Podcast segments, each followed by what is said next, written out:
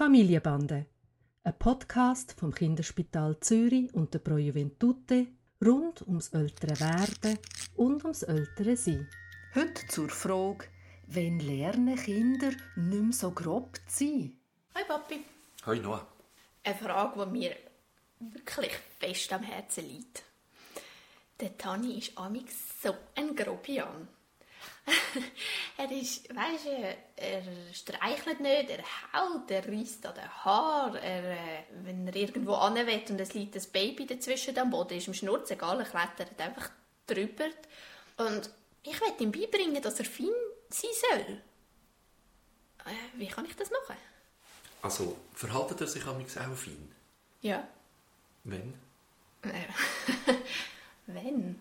Ich weiß nicht. Vielleicht, wenn eh alles ruhiger und um ist. Nein, ich weiß es nicht, wenn.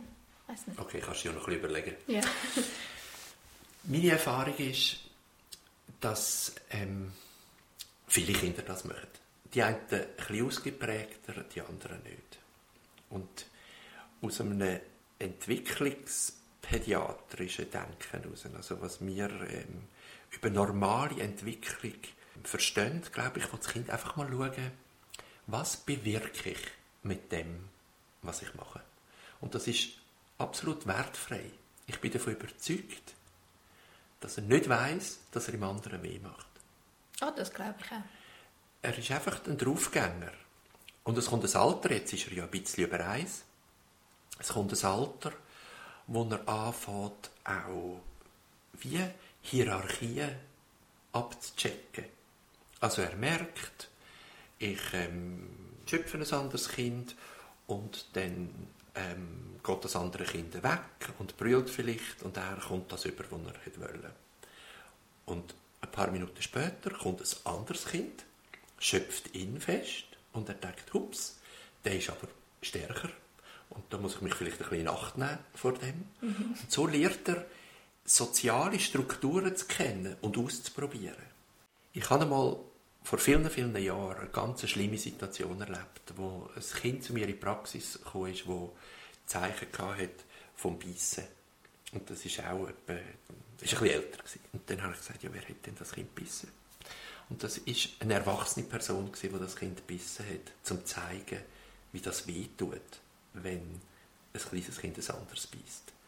Und das ist völliger Unsinn, völliger Unsinn. Ein Kind, das so etwas macht, wie? Das kann er gar noch nicht verstehen. Kann er nicht verstehen. Ein Kind, das beißt, schlägt, schaut, was bewirkt das. Nichts anderes. Und es weiß noch nicht, dass das einem anderen Kind wehtut. Du kannst das auch einem Kind nicht erklären, dass das wehtut. Was nicht heißt, dass du ihm das nicht sagen sollst. Das ist etwas anderes, oder? Also, das erste Mal, was ich dir damit sagen will, ist, das ist normal. Das machen Kinder in dem Alter in mehr oder weniger ausgeprägtem Maß alle. Schau doch in einer Krippe einfach ein bisschen zu, wie Kinder sich verhalten. Das passiert ständig. Und in den allermeisten Fällen, jetzt kommt etwas ganz Wichtiges, muss man sich auch nicht einschalten. Kinder tolerieren das, was wir vielleicht sogar nicht tolerieren würden und sagen würden, aua, sagen Kinder vielleicht ein Moment, aua, brüllen eine Sekunde oder weiß ich was und dann ist es vorbei und sie spielen wieder miteinander. Und es, es tut sich fast am besten ausgleichen, wenn man Kinder lädt und nichts macht.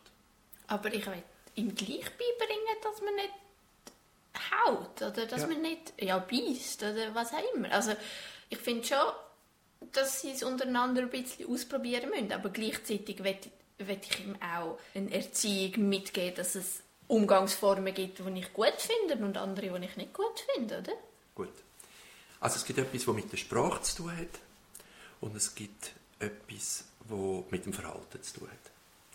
Wenn du einem Kind in diesem Alter sagst, nicht hauen, mhm. nicht schlagen, nicht beißen, es, hauen, schlagen, beißen. Ein Kind kann in diesem Alter eine Verneinung noch nicht verstehen. Das sage ich auch meinen Assistenten ständig. Wenn du sagst, es tut nicht weh, gehört das Kind nur weh. Wenn du sagst, du musst nicht Angst haben, gehört es nur Angst. Also man muss ganz achtsam sein mit Verneinungen bei kleinen Kindern. Okay. Also wenn du ihm sagst, was du willst, dann sagst fein sein, streicheln und zeigst ihm das, wie man das macht. Du musst ihm ganz fein die Hand öffnen und auch wenn er dich vorher geschlagen hat, zeigst du, wie du es gerne hättest, dass er dich streicheln soll. Wichtig ist, dass du auch wieder mit deinem Mann absprichst, was für euch in der Familie Stämmer No-Gos sind. Und das liegt eigentlich fast in eurem Entscheid. Die paar wenige Sachen, es dürfen nicht zu viele Sachen sein, aber Sachen, die euch wichtig sind. Und wenn ihr sagt, Bissen gibt es nicht in unserer Familie, dann müsst ihr, wenn das passiert, sofort reagieren. Das habe ich vor ein paar Tagen bei dir auch gesehen.